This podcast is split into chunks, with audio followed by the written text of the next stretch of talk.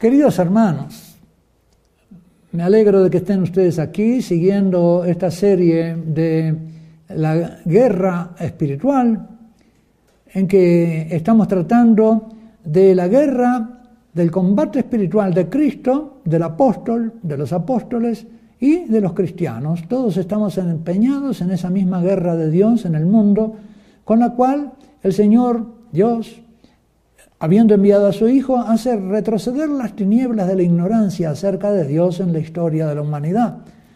Y a nosotros nos toca vivir e iluminar un capítulo de esa noche de la oscuridad, de la noche de Dios en la oscuridad, entre los hombres que no lo conocen. Por eso tenemos que ser conscientes de que la nuestra es una lucha, que no se libra con las armas de los hombres, las mismas armas de los hombres. Los hombres hacen sus guerras con unas armas nosotros tenemos unas armas distintas, lo hemos visto ya en las palabras de, San Pablo, como Cristo venció con la cruz. Y por eso el Padre lo hizo Señor, para que toda rodilla se doblara en el cielo, en la tierra, en los abismos, y toda lengua confesara que Él es Señor para la gloria de Dios Padre. Vamos a continuar con algunos textos de San Pablo en que él sigue empleando este, estas comparaciones con eh, los hechos bélicos de la época, con, en este caso, en la carta a los colosenses, el capítulo segundo, eh, versículos 9 en adelante, sobre todo el versículo 14 y 15. Eh, voy a dar una rápida lectura a este capítulo y es al final donde nos encontramos la comparación que hace eh, San Pablo entre nuestro Señor Jesucristo que conquista y lleva como cautivos eh, a, tantos por la fe como eh, de manera semejante a la que por otros medios y con otros fines los emperadores de la época hacían cautivos en la guerra y los llevaban encadenados bajo los arcos del triunfo.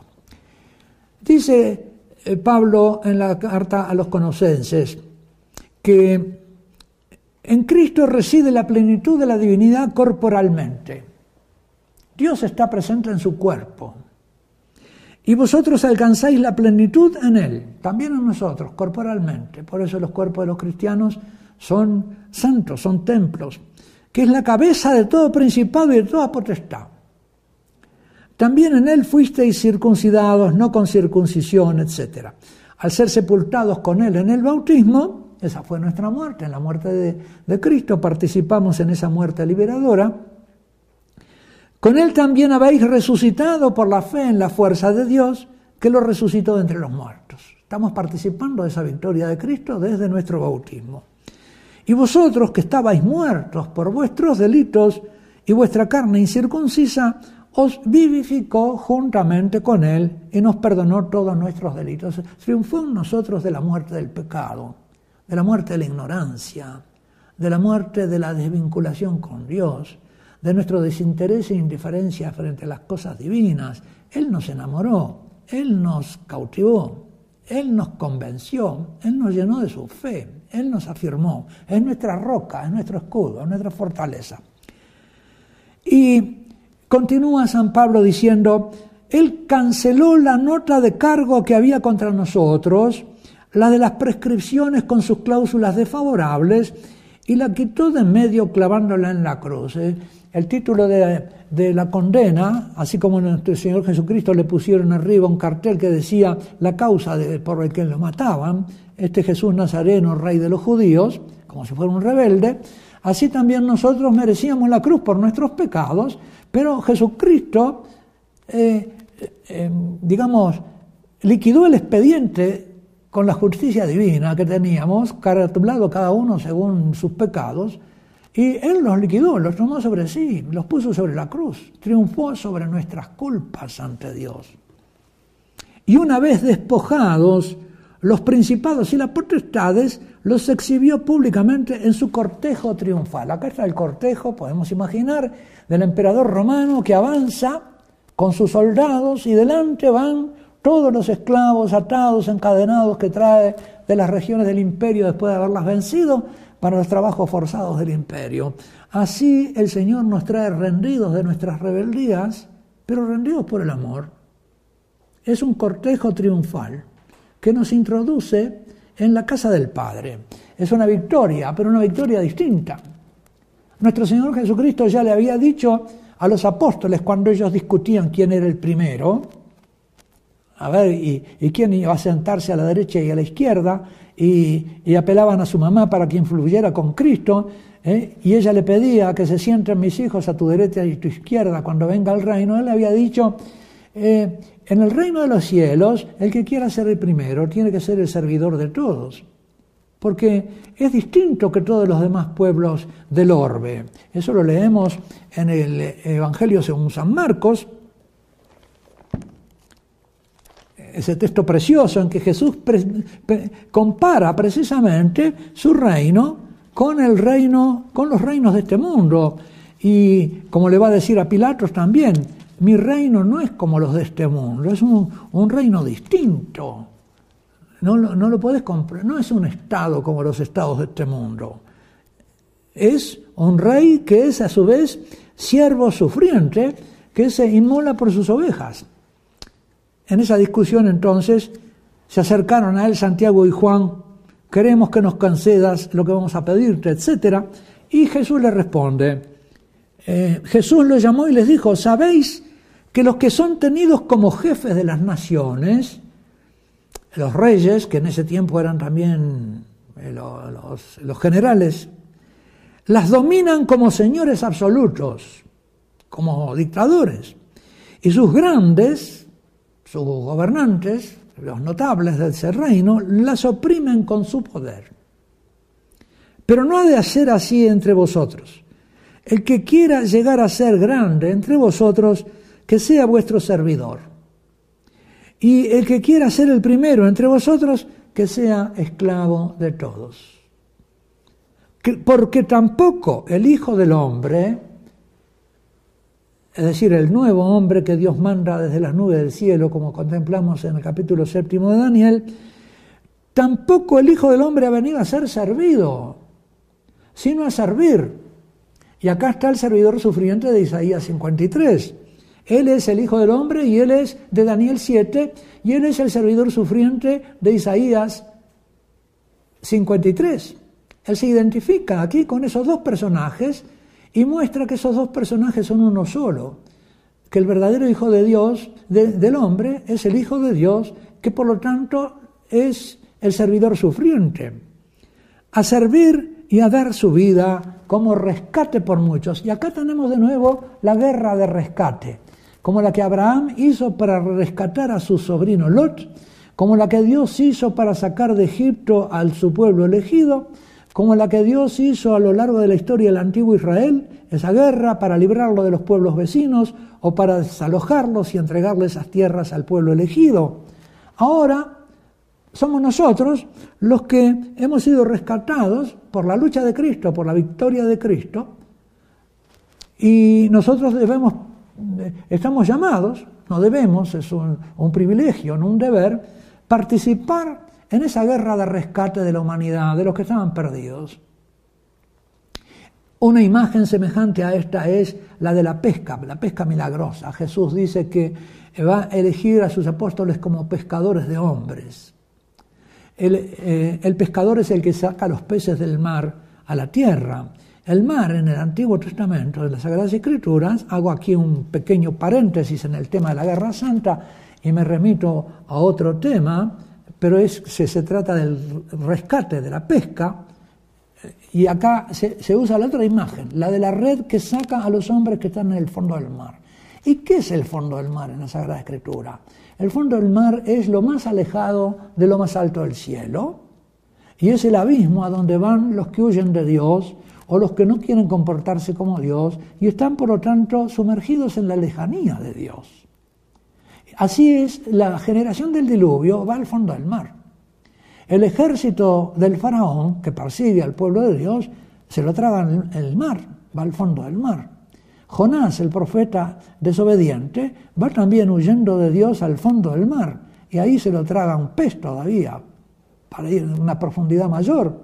el rey soberbio de, de los fenicios, de Tiro, que se ensalzaba y se enorgullecía, también Dios le predice que va a ser arrojado al fondo del mar, al corazón del mar, al abismo, a lo más lejos. El que, quiera ser Dios va a ir a la profundidad.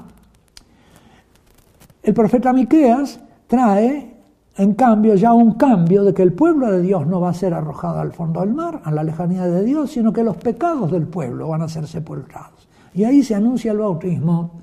De modo que tenemos en el bautismo también este matiz de la inmersión que nos rescata, que nos saca de la lejanía de Dios y nos eh, eleva hacia el trono del Padre, como Jesús dice, como vimos que le decía en el Apocalipsis a una de las iglesias, el que venciere se sentará conmigo en el trono de Dios, será elevado, exaltado conmigo.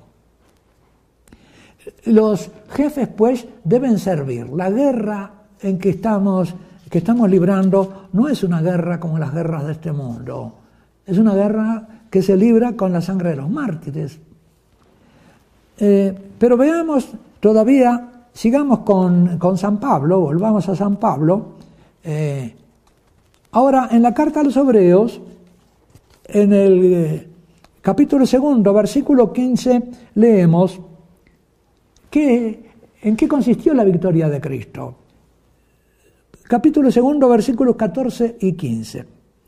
Por tanto, del mismo modo que los hijos comparten la sangre y la carne, también Él las compartió, Cristo las compartió, para reducir la impotencia mediante su muerte. Acá está la victoria de Cristo en su muerte. Con su muerte redujo la impotencia a quién? Al que tenía el dominio sobre la muerte, es decir, al diablo y de este modo liberar a los que por temor a la muerte estaban de por vida sometidos a la esclavitud. Aquí eh, el pensamiento de Pablo en la carta a los hebreos nos dice que cómo Cristo nos liberó del miedo a la muerte. Porque el miedo a la muerte nos hace incapaces de amar. Y eh, es una esclavitud de la que tenemos que ser salvados. San Juan va a decir, el último enemigo en ser vencido será la muerte. Estaban de por vida sometidos a la esclavitud. Y es verdad, tenemos que ser liberados del temor a la muerte. Si alguien de ustedes, queridos hermanos que me están escuchando, tiene la angustia o, o el temor a la muerte, si la atormenta ese temor, si tiene sueños de muerte, pide al Señor ser liberado de ese temor a la muerte. Porque, ¿y cómo nos salvó Jesucristo del temor a la muerte? ¿Cómo nos rescató? ¿Cómo venció Él el miedo a la muerte? Por la obediencia hasta la muerte y muerte de cruz, y que por eso Cristo lo resucitó y le dio eh, esa vida eterna. Y de eso nos habla eh, San Pablo, en la carta a los Corintios, primera carta a los Corintios, cuando habla de la resurrección. En el capítulo 15 de la carta a los Corintios, nos dice San Pablo, en los versículos 54 y 57, porque había algunos que negaban la resurrección en la iglesia de Corinto. En los capítulos, versículos 54 y 57 dice, Mirad, os revelo un misterio, no moriremos por completo, pero seremos transformados. En un instante, en un pestañear de ojos, al toque de la trompeta final, los muertos resucitarán incorruptibles y nosotros seremos transformados los que no hubieran muerto. ¿no? En efecto, es necesario que este ser corruptible se revista de incorrupción y este ser mortal se revista de inmortalidad. Y cuando este ser corruptible se revista de incorrupción y este ser mortal se revista de inmortalidad, entonces se cumplirá lo que está escrito. Y cita a Isaías 25, 8. La muerte ha sido devorada por la victoria y se refiere aquí a la victoria de la vida. Hay una vida que vence a la victoria. Y en el Cantar de los Cantares, el capítulo octavo, versículo 6, no lo voy a leer ahora, pero me remito a él, se dice que el amor es más fuerte que la muerte. Y cuando nuestro Señor Jesucristo nos sumerge en el amor del Padre como hijos, entonces la vida que hay en nosotros por el bautismo es vida eterna, la que se nos asegura, y eso vence a la muerte. Es más fuerte que la muerte física y corporal, nuestra vida espiritual. En la victoria de la vida espiritual sobre la muerte corporal se manifiesta la, la esencia de esta guerra espiritual. Vence la vida espiritual sobre la muerte corporal. Y continúa Pablo diciendo en el versículo 55, como si se estuvieran burlando, ¿no? Eh, en, los, cantos de guerra eh, se, se, burlaban de los enemigos vencidos. ¿Dónde está, o oh muerte, tu victoria? Vean acá el tema de la victoria. ¿Dónde está muerte tu aguijón o tu lanza, ¿no? Con la que matas. Nosotros podemos decir la guadaña. ¿Dónde está tu guadaña? El aguijón de la muerte es el pecado y la fuerza del pecado la ley. Pero gracias sean dadas a Dios que nos da la victoria por nuestro Señor Jesucristo. Acá tenemos la victoria del cristiano. La victoria de Cristo se convierte en victoria de aquellos que creen en Él. Eh, sin mí nada podéis hacer, el que cree en mí tiene vida eterna. Y esa es una victoria sobre la muerte. Nuestra lucha entonces es también una lucha contra la muerte y el miedo a la muerte. Otro texto también muy importante para que vayamos penetrando en el conocimiento de la lucha y de la naturaleza de la lucha espiritual en la que estamos empeñados. Filipenses 1.30 dice San Pablo eh, en la lucha por la fe.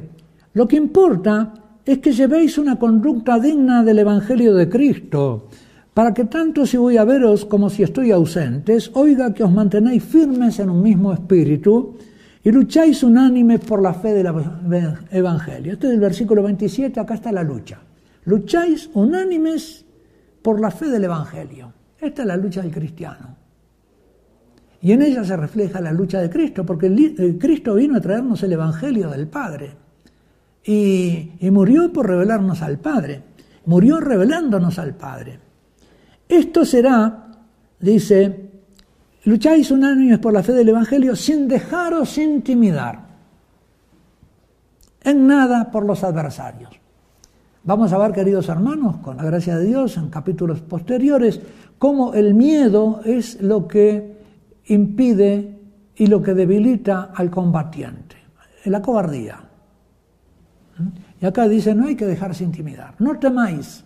Nuestro Señor Jesucristo dice, no teman, no teman. Y en el Antiguo Testamento vamos a ver, uno de los temas de la Guerra Santa es que no se debe temer. Entonces, sin dejaros intimidar por nada. Esto será señal para ellos, una señal de perdición y para vosotros de salvación. Ese es el designio de Dios, que os ha concedido a través de Cristo, no solo la gracia de creer en Él, sino también de padecer por Él. Acá está la victoria del cristiano, que puede padecer lo que debe padecer con alegría, porque comprende el sentido del sufrimiento. En la vida cristiana, cuando hablamos de resignación, hablamos de cambiar de signo, de que lo que parecía negativo resulta ser positivo, porque es la voluntad del Padre y porque nos arroja a los brazos del Padre y nos introduce en el camino del amor nos arranca de la esclavitud de la indiferencia. Y termina este pasaje diciendo, sosteniendo vosotros el mismo combate en que antes me visteis y que ahora oís que sostengo. Se pone aquí como modelo de los fieles, Él está combatiendo esto y los anima a combatir lo mismo. Todo esto es por el amor a Dios, el amor filial, que nos libra del pecado y de la muerte. Creo que con esto, queridos hermanos, estamos completando o redondeando el, mensaje, me faltaba de la carta a los hebreos el capítulo 10, versículo 33 y 39. en que San Pablo le dice a los fieles que habían sufrido mucho por el Evangelio y que ahora estaban como desanimándose, entibiándose, les dice, traigan a la memoria los primeros días de su conversión, en que después de ser iluminados por el Evangelio, tuvisteis que soportar un duro y doloroso combate. Acá tenemos de nuevo el combate de la fe de los convertidos, ¿no? Se convirtieron, tuvieron que eh, sufrir de repente la, eh, la enemistad de los que antes le eran amigos, tuvieron que cambiar de amistades porque los otros eran compañeros del pecado, de repente su propia familia no aceptó la conversión. ¿Cuántos convertidos pueden contar esos, ese costo de la conversión y esa renuncia al mundo, a la carne y al demonio? Dice, unas veces expuestos a pública, públicamente injurias y ultrajes, otras haciendo solidarios de lo que así eran tratados. Compartisteis los sufrimientos de los encarcelados, o dejasteis despojar con alegría de vuestros bienes, conscientes de que poseíais una riqueza mejor y más duradera. No perdáis ahora vuestra confianza, que lleva una gran recompensa. Fíjense cuánto habían tenido que sufrir en este combate, ¿no? Y eso los podía desanimar. San Pablo los anima. Tenéis necesidad de paciencia, dice. Porque no solo uno tiene que ser valiente y vencer las dificultades que se le presentan en la guerra, también tiene que aguantar, soportar.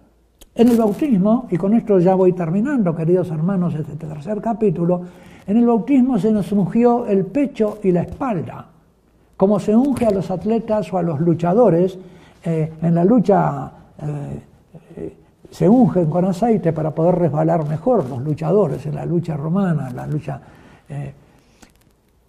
a nosotros se nos ungió el pecho y la espalda, el pecho para ser valientes y, enfrentar el mal y combatir el mal que podemos vencer, y la espalda para ser pacientes y soportar el mal que tenemos que soportar para llevar las cruces. Por eso entonces nosotros estamos ungidos por el Espíritu Santo con la fuerza del amor para vencer en este combate espiritual. No nos dejemos desanimar, tengamos paciencia en todas las cosas que tengamos que sufrir como cristianos. Y me despido entonces de ustedes eh, hasta el próximo eh, capítulo, el cuarto capítulo de esta serie sobre la guerra espiritual, en que iremos eh, siendo iluminados por la doctrina de los apóstoles y después pasaremos también a ver cómo esta doctrina estaba ya latente en las guerras del Antiguo Testamento, que tampoco comprendidas son. Y me despido entonces hasta ustedes dejándolos con la paz de Cristo, que los haga fuertes, y los bendigo en el nombre del Padre y del Hijo y del Espíritu Santo. Amén.